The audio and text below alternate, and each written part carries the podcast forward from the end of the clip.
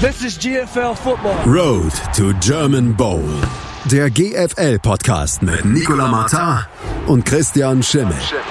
Auf meinsportpodcast.de. Die Sommerpause in der German Football League ist vorbei. Die ersten Spiele gab es, zwischendurch gab es immer mal wieder Spiele, aber den ersten großen Spieltag gab es am Wochenende.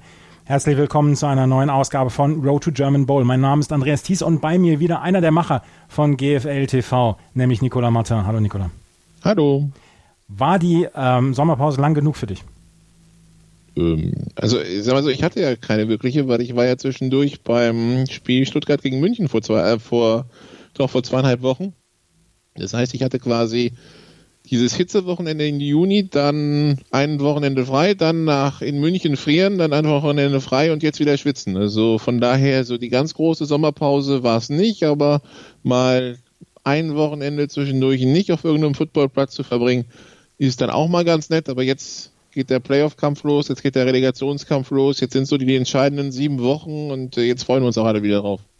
Jetzt freuen wir uns alle wieder drauf und wir haben am Wochenende ein pickepackevolles Wochenende erlebt in der GFL und in der GFL 2 und über die Ergebnisse wollen wir sprechen. Und wir fangen mit dem Abstiegskampf im Süden an, nämlich da gab es ein sehr interessantes Ergebnis. Die Allgäu Comets gewinnen gegen die Stuttgart Scorpions 40 zu 21. Da werden in Ingolstadt ein paar ja, Kinn, Kinne, Kinnladen runtergefallen sein, könnte ich mir vorstellen. Ja, vor allen Dingen, also weil, weil die Allgäuer das offensiv äh, vor allen Dingen gut gemacht haben. Ich meine, es stand 21-7 zur Halbzeit, also sie haben eine Halbzeit gebraucht, um reinzukommen. Stuttgart hat 21-7 geführt in Kempten und dann äh, ja 33 Punkte am Stück in Halbzeit 2 gemacht mit äh, mit ihrem Quarterback, der ähm, gelaufen ist wie ein Weltmeister, wird dann, also es fehlen noch die Statistiken aus Ingolstadt, aber wird, so wie es ausschaut, äh, Rayleigh Yardell der Dritte, der beste Rusher an diesem Wochenende sein, 14 Läufe für 149 Yards und vier Touchdowns. Und äh, das ist schon das Problem, das Stuttgart das ganze Jahr hat. Sie sind anfällig für laufende Quarterbacks. Also Running Backs nicht so, aber laufende Quarterbacks, das ist schon das ganze Jahr deren Problem gewesen und damit hat, haben die Comets die bestraft. Im Passspiel Yeldell sehr überschaubar, 10 von 25 für 126 Yards, ein Touchdown, zwei Interceptions.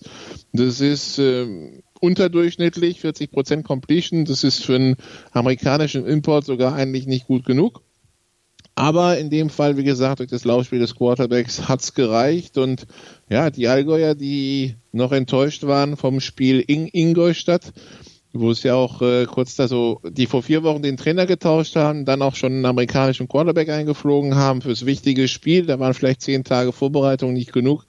Jetzt äh, haben sie halt diese Offense, diese Offense anscheinend gefunden. Zumindest gegen Stuttgart hat's geklappt. Am Wochenende gibt's das Rückspiel. Und die Ingolstädter, die vielleicht aus dem, am Tag davor aus dem Spiel gegen Marburg rausgegangen sind mit einem guten Gefühl von wegen, hey, wir haben jetzt eine Offense, das heißt, wir können hier jetzt noch ein paar Punkte holen. Ja, die sind jetzt plötzlich wahrscheinlich wieder im Modus, okay, dann müssen wir jetzt noch ein paar Punkte holen, weil Allgäu, wie gesagt, jetzt selber punktet. Äh, das einzig Beruhigende vielleicht für Ingolstadt ist, dass man Frankfurt und Hall schon vom Plan weg hat, während die Comets zum Saisonabschluss die letzten zwei Spiele sind dann gegen Hall, von daher, oder ich glaube, oder nee, dahinter ist vielleicht noch eins gegen Marburg, auf jeden Fall. Ähm, aber die haben noch zweimal Hall auf dem Programm, wo sie eher nichts holen werden. Das heißt, da hat Ingolstadt vielleicht die Möglichkeit, doch noch den einen oder anderen Punkt zu holen, aber da ist Bewegung drin und Kirchdorf und, ähm, und München müssen aufpassen, weil äh, die haben auch nur fünf Punkte und ja, also Allgäu ist jetzt schon bei vier, dann nicht, dass sie auch noch reinrutschen. Absolut. Kirchdorf und München im Moment mit fünf Punkten, Allgäu mit vier und Ingolstadt mit zwei Punkten. Und die hätten beinahe auch noch eine Überraschung geschafft, äh, nämlich gegen die Mar Marburg Mercenaries gab es dann ein 33 zu 40. Du hast es eben gesagt, die Statistiken fehlen noch aus Ingolstadt. Deswegen können wir dazu nicht ganz so viel sagen. Wir können nur dazu sagen, dass es im vierten Viertel dann nochmal richtig rund ging, nachdem die Ingolstadt Dukes schon mit 14 zu 0 nach dem ersten Viertel geführt hatten. Ja, und die, die Ingolstädter, die wohl einen neuen Defensive End haben, den die Marburger so gar nicht auf dem Schirm hatten und der für Chaos gesorgt hat. Und sie haben einen neuen Defense Coordinator, das ist ja bei Ingolstadt dieses Jahr klassisch irgendwie. Da wird der permanent auch im Coaching-Staff durchgetauscht. Und der hat dann halt eine Defense gespielt, die sie so auch nicht erwartet hatten in Marburg. Und das hat dann halt zu den Problemen geführt, wobei dann halt äh, zum Ende hin so ähnlich wie, wie in Kirchdorf äh, haben die Marburger dann im vierten Quarter den Sack doch noch zugemacht, aber wo man vielleicht nach den Auftritten zu Hause gegen Ingolstadt und äh, zu Hause gegen Stuttgart denken konnte, dass ähm, das ist jetzt dominant von Marburg, sowohl in Kirchdorf als auch in Ingolstadt hat sich dann gezeigt, okay, das sind doch Arbeitssiege und jetzt kommt am Wochenende Schwäbisch Hall und das wird bestimmt nicht einfacher. Also Marburg ist solides Playoff-Team, das wird den keiner mehr nehmen, aber vielleicht doch nicht so nah dran an 1 und 2, wie es die Spiele gegen Stuttgart und äh, gegen Ingolstadt das Hinspiel hätten vermuten lassen können. Marburg auf jeden Fall jetzt auf Platz 3 in der Tabelle im Moment mit 12 zu 6 Punkten, haben das von profitiert, dass Stuttgart, wie gesagt, verloren hat und Ingolstadt im Moment mit 2 zu 16 Punkten am Tabellenende. Allgäu mit 4 zu 12 dann auf Platz 7 im Moment. Es gab noch ein also weiteres. Also im, im, Endeffekt in der Playoff-Abrechnung wird das im Augenblick bedeuten, also Platz 3, 4 bedeutet man Fettner, Braunschweig oder Hildesheim. Ja. Das heißt, ähm, das ist jetzt, also sowohl von, also die, die Defense von Braunschweig ist, glaube ich, aggressiver. Ansonsten, also von der Fahrt her nimmt sich nichts, weil ob du jetzt an äh, in Salzgitter links oder rechts wärst, ist wurscht. Also von daher, ich glaube, die haben beide keinen Lieblingsgegner. Es ist wirklich fürs eigene Gefühl, diese drei oder vier. Ja, also Marburg und Stuttgart kämpfen im Moment um die Plätze drei und vier. Frankfurt und Schwäbisch Hall haben sich abgesetzt. Schwäbisch Hall ja sowieso, weil sie sind im Moment das beste Team, beziehungsweise the, the Team to beat. Sie waren am Wochenende dann unterwegs in München und auch hier gab es eine gute erste Halbzeit der Münchner. Sie führten nämlich nach der ersten Halbzeit mit 14 zu 10 und da gab es schon einige, die sich die Augen gerieben haben. Aber das scheint die Schwäbisch Hall Unicorns im zweiten, ähm, in der zweiten Halbzeit so ein bisschen geärgert zu haben, weil dann haben sie mal aufs Gaspedal gedrückt beziehungsweise den nächsten Gang eingelegt. 48 zu 14 am Ende für Schwäbisch Hall. Und 35 Punkte im dritten Quarter, ne? Ja. Ähm, das ist schon, also das ist so, ich weiß nicht, ob die Rost hatten in der ersten Halbzeit und diesen dann von Jordan Newman vielleicht in einer beherzten Halbzeitansprache rausgepustet bekam. Man kann sich das ja so dann relativ gut vorstellen. Und dass es dann einfach war, okay, dann drücken wir ein bisschen aufs Gaspedal, kein Bock mehr zu spielen, ja, und dann sind es halt 35 Punkte und äh, ja, also ich habe noch nicht so viel gesehen von dem Spiel, aber das Ding ist halt auch, wenn du Schwäbisch Hall bist, du, du, du vermittelst halt diesen Eindruck, dass du eigentlich immer punkten kannst, wenn du dann aus so einer Halbzeit rauskommst und direkt einen, ich glaube, einen 98 Yard Kickoff zum, äh, zum Touchdown zurückträgst und dann kommst du aus der Halbzeit. München fühlt sich gut, weil sie 20 Sekunden vor der Halbzeit mit 14-10 in Führung gegangen sind und direkt mit dem ersten Player zweiten Halbzeit sind sie hinten und kommen dann auch nicht mehr zurück und ähm, das ist schon was ganz Besonderes, was, was Hall da macht. Ein 44. Sieg in Folge jetzt. Und jetzt also das Auswärtsspiel in Marburg vor der Brust, darauf die Woche drauf geht es dann im Heimspiel gegen Frankfurt. Wenn da nichts passiert, dann äh, sollten sie wahrscheinlich die 48 regulären Saisonspiele in Folge voll machen. Nee, die 42 regulären Saisonspiele in Folge voll machen plus dann halt jeweils drei Playoff-Siege, dann kommen wir auf 48 und die Serie wird dann erstmal also zu, bis zu den Playoffs weitergehen, wenn Frankfurt da jetzt nicht ein Wunder schafft. Also was, ähm, wie gesagt, sie haben vielleicht kurz München Hoffnung gelassen, aber in, wenn man sich in das, das in der Spielzeit anschaut, dann waren es im Endeffekt 21 Sekunden plus vor der Halbzeit plus die Zeit des Kickoff-Returns. Also in Spielzeit waren es 30 Sekunden, wo München sich gut fühlen konnte und dann war es auch schon wieder vorbei. München, wie gesagt, muss jetzt aufpassen, dass Kempten von hinten nicht kommt und dass sie sich zwischendurch dann, also beziehungsweise dass sie sich selber dann auch mal Platz verschaffen, weil sie hatten vor der Sommerpause viele sehr knappe Niederlagen und jetzt die erwartete Niederlage gegen die Schwäbisch Hall Unicorns. Über Frankfurt können wir noch sprechen. Die haben gegen die Kirchdorf Wildcats mit 38 zu 17 gewonnen, aber die wichtigere Nachricht, diesen Sieg hatte man wohl erwartet gegen Kirchdorf. Die wichtigere Nachricht ist ein Neuzugang aus Frankreich. Genau, also die die Frankfurter haben sich jetzt in der Sommerpause nochmal verstärkt mit Anthony Mangou. Anthony Mangou kommt ursprünglich von Flash de la Courneuve, ist dann ähm, in die USA gegangen, an die Uni, Purdue Boilermakers, Division One, Big Ten und ähm, war, da, war da Starter und letztes Jahr dann nicht gedraftet worden, allerdings als undrafted Free Agent zu den Philadelphia Eagles gekommen und dort dann das ganze Trainingscamp durchgemacht. Er ist den letzten Cuts zum Opfer gefallen. Und ja, das, das heißt also, der Junge hat eine gewisse Qualität, dürfte auch einen gewissen Speed mitbringen. Und damit hat Frankfurt dann endlich wieder einen Deep Threat, der ihn so abging dieses Jahr bisher.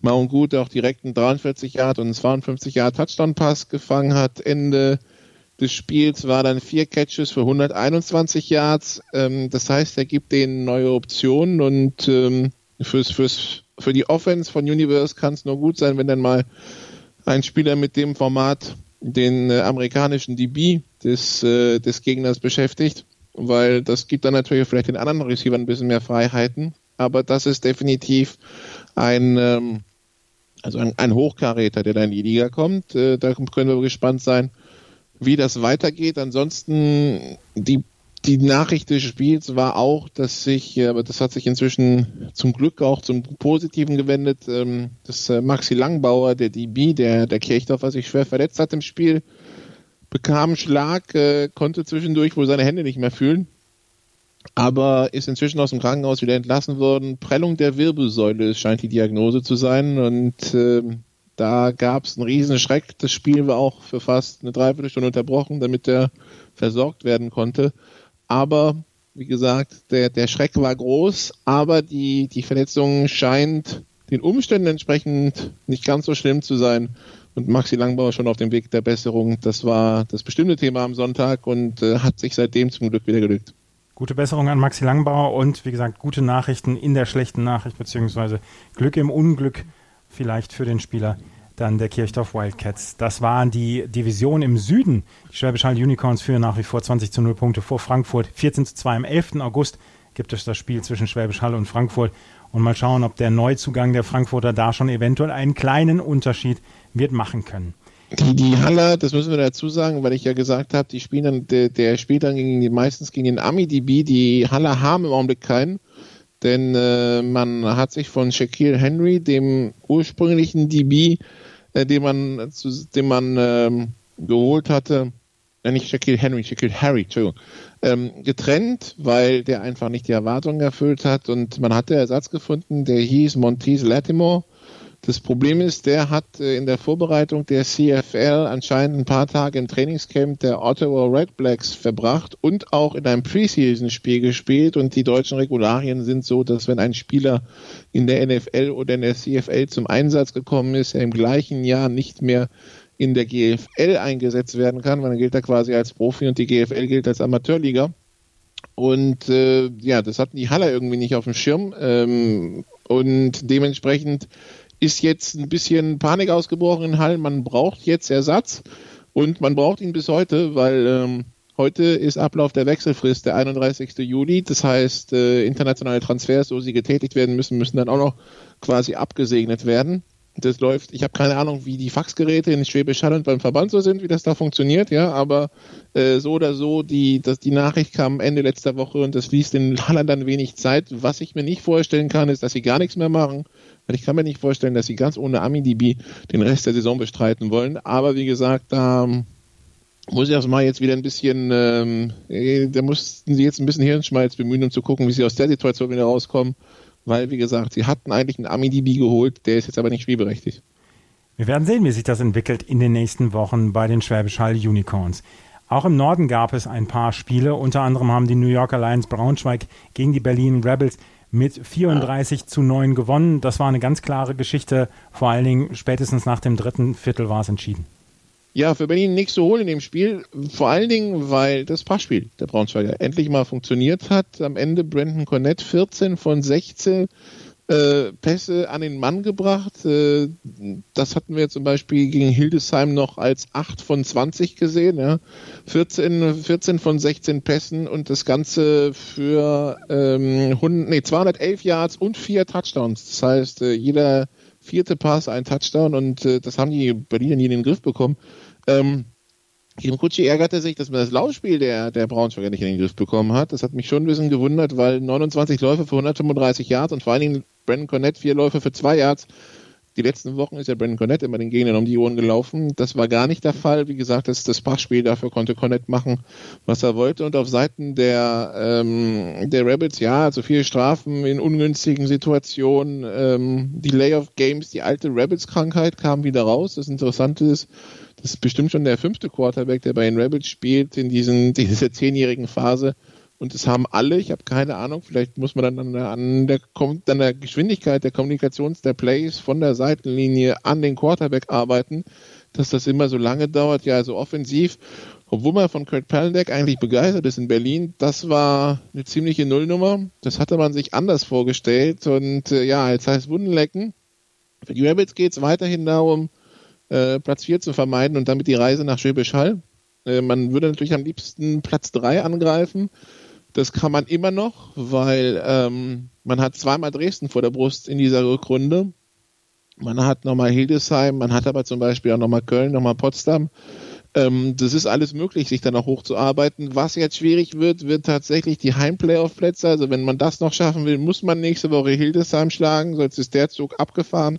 Aber wie gesagt, um Platz 3 geht's noch und das ist schon ein Unterschied für ein Nordteam, ob es nach Frankfurt oder nach Schwäbisch Hall muss. Also so sehr wir jetzt bei den Südteams gesagt haben, ja, ob jetzt Hildesheim oder Braunschweig ist jetzt auch irgendwie nicht so wirklich relevant, aber also fürs Nordteam macht es schon einen Unterschied. Äh, wenn du nach Frankfurt fährst, hast du eine Chance aufs Halbfinale. Wenn du nach Schwäbisch Hall fährst, wird schon schwierig. Von daher, die Rabbits werden wirklich alles in diese Spiele, alles in diese Spiele gegen die Dresdner setzen und hätten sich wahrscheinlich einen besseren Start in die Rückrunde gewünscht, aber die Niederlage in Braunschweig, das hat andere auch schon ereilt. Von daher, also sie ist ärgerlich, aber sie, sie macht jetzt nicht irgendwelche Pläne kaputt. Hildesheim und Dresden, die Verfolger im Moment in der Bundesliga Nord, haben sich schadlos gehalten. Hildesheim hat zu Hause gegen Kiel mit 27 zu 7 gewonnen. Die Dresden Monarchs gewannen bei den bislang noch sieglosen Düsseldorf Panther mit 38 zu 7. Gibt es dort Nachrichtenwert, den du berichten kannst? Hildesheim gegen Kiel war eins der furchtbarsten Spiele, das ich in der GFL in der jüngeren Vergangenheit gesehen habe. Also ich weiß nicht, ob da das gut, ob das gute Pferd nur so hoch springt, wie es muss, ja, und äh, das musste bei Kiel nicht besonders hoch springen. Die Kieler, die halt einen super Anfangsdrive hatten und 17 in Führung gegangen sind und das war's dann irgendwie.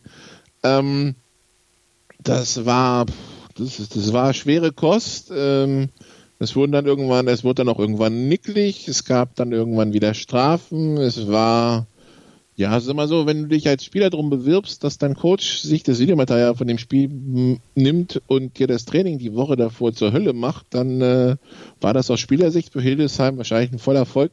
Für den Zuschauer war das jetzt nicht so zwingend, dass ähm, das, woran ihn auch Hildesheim das ganze Jahr gewöhnt hat.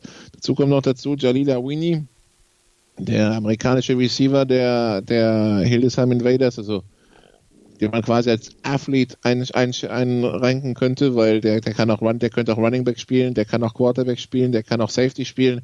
Der hat sich in dem Spiel den Arm gebrochen, wurde jetzt nach dem Spiel direkt operiert, hat eine Platte und eine Schraube reinbekommen.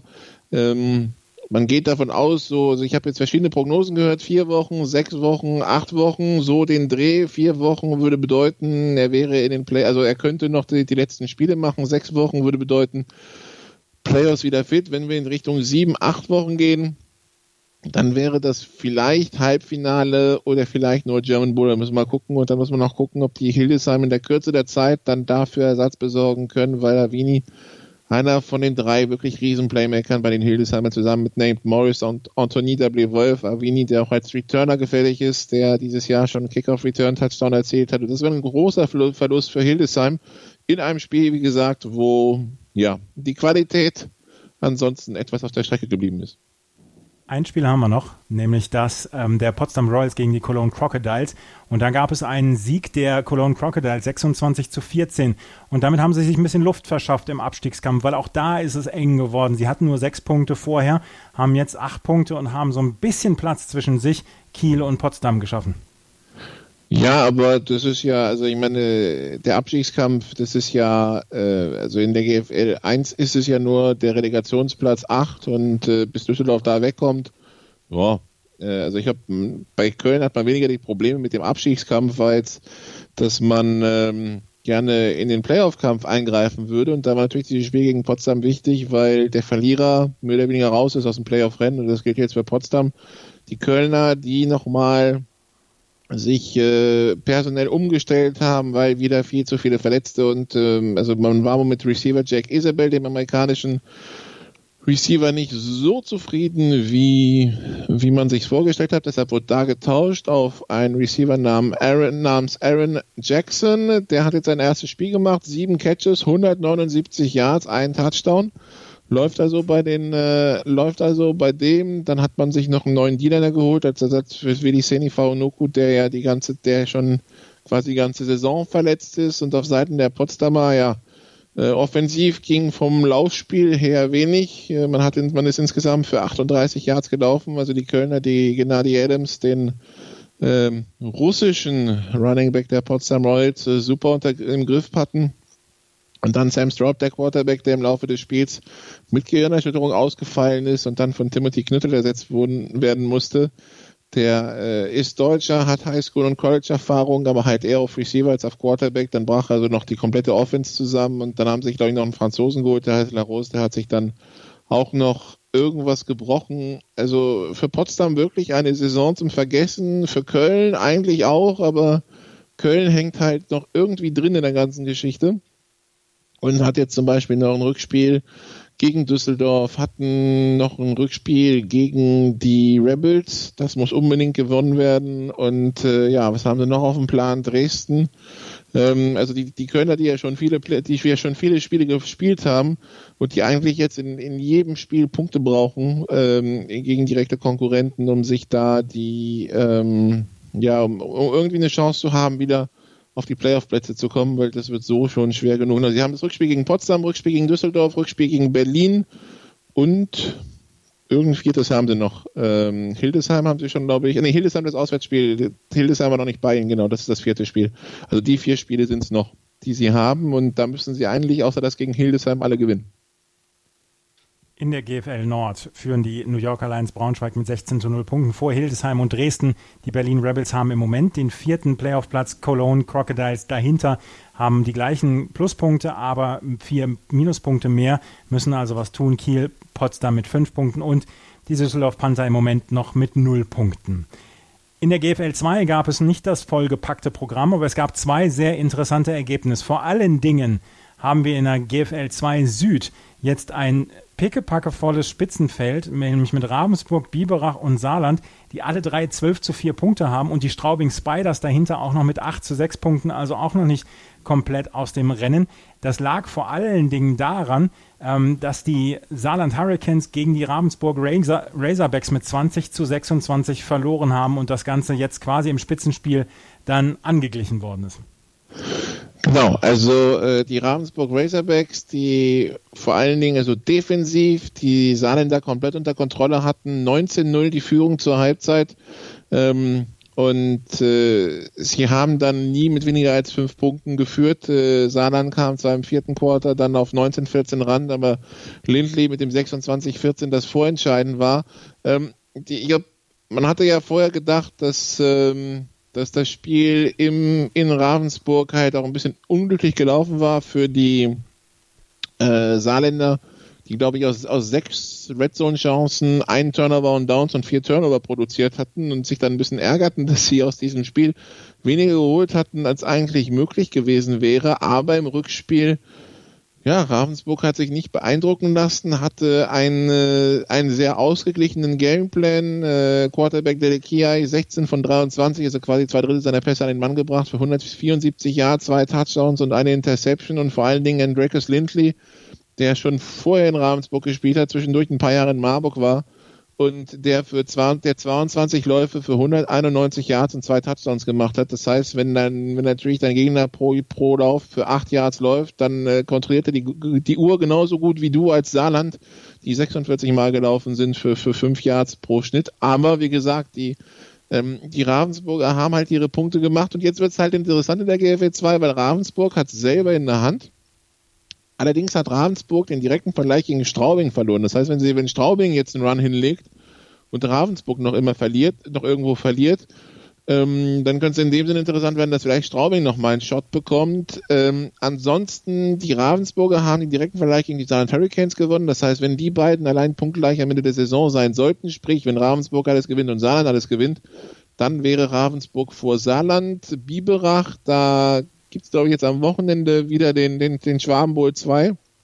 Den Schwaben Bowl 1 hatte Biberach klar verloren gegen Ravensburg mit 56 zu 23. Da sieht es also in Sachen direkter Vergleich nicht so gut aus. Deshalb Ravensburg im Augenblick so ein bisschen äh, im, im Driver Seat, was das betrifft. Und dann müssen wir halt schauen, wie sich das entwickelt. Die haben ja zu Anfang der Saison haben sie äh, gegen Straubing und gegen Wiesbaden verloren. Das waren Überraschungen. Äh, dafür den Klassiker, den sie sonst verloren haben, in Gießen dieses Jahr 47-0 gewonnen. Also vielleicht haben diese zwei Niederlagen zu Anfang der Saison zusammen mit einem späten Headcoach-Wechsel kurz vor der Saison, vielleicht musste sich das alles finden. Im Augenblick sieht es bei Ravensburg wirklich danach aus, ähm, dass sie den, den, den Titel der GFL 2, des GFL 2 Südmeisters quasi, wenn man so will, verteidigen können.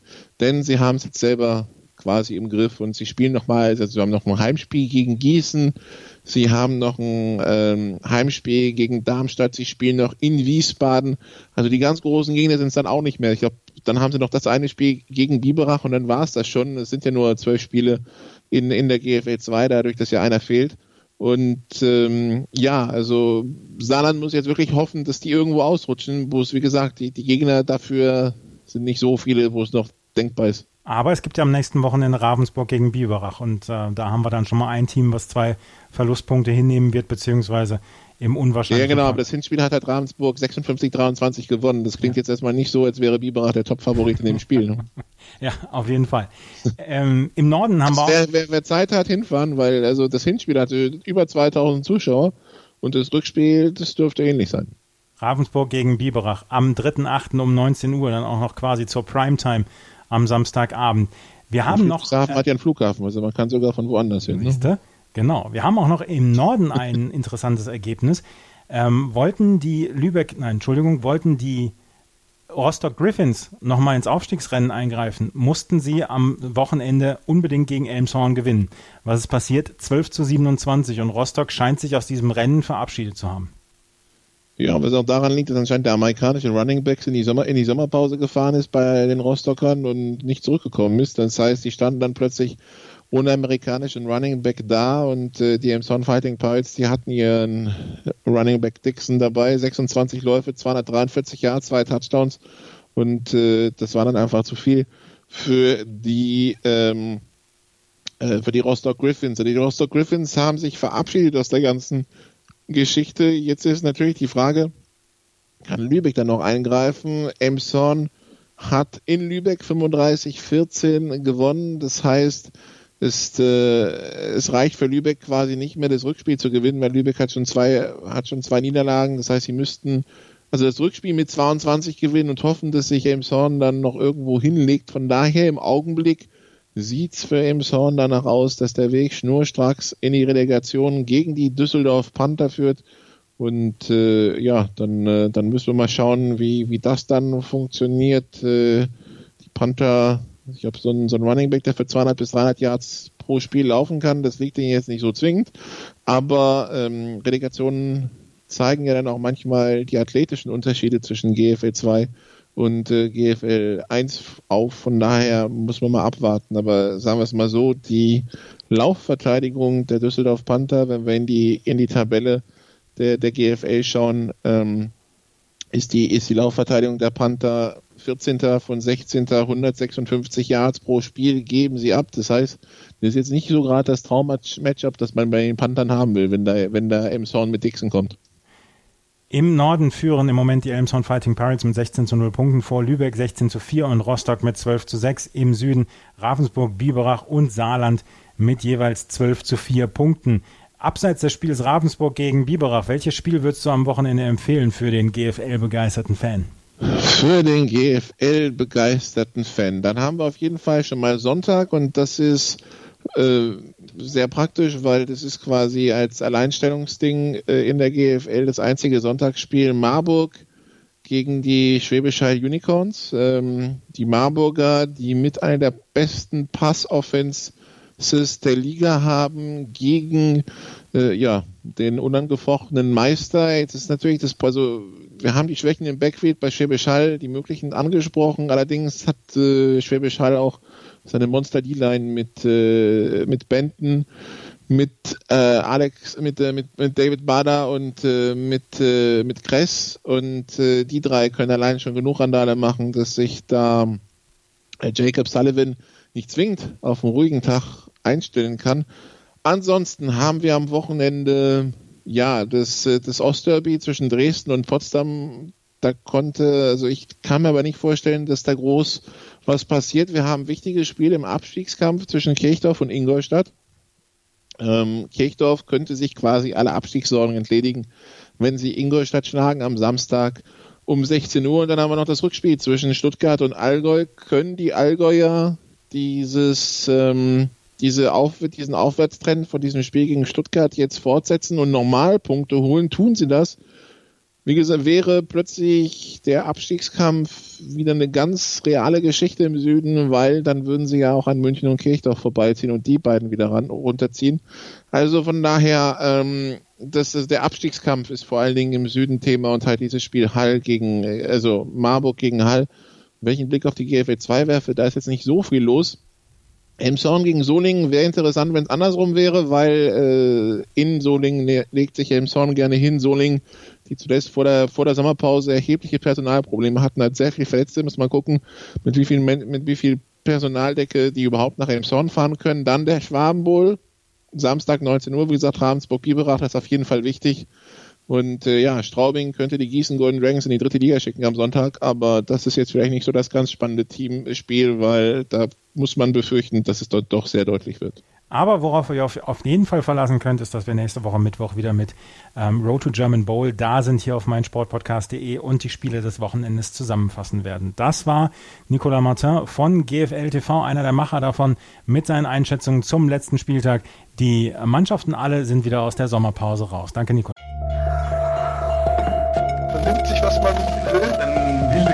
Entstanden. Fast nichts davon stimmt. Tatort Sport. Wenn Sporthelden zu Tätern oder Opfern werden, ermittelt Malte Asmus auf meinsportpodcast.de. Folge dem True Crime Podcast, denn manchmal ist Sport tatsächlich Mord. Nicht nur für Sportfans. This is GFL Football. Road to German Bowl. Der GFL Podcast mit Nicolas Martin und Christian Schimmel.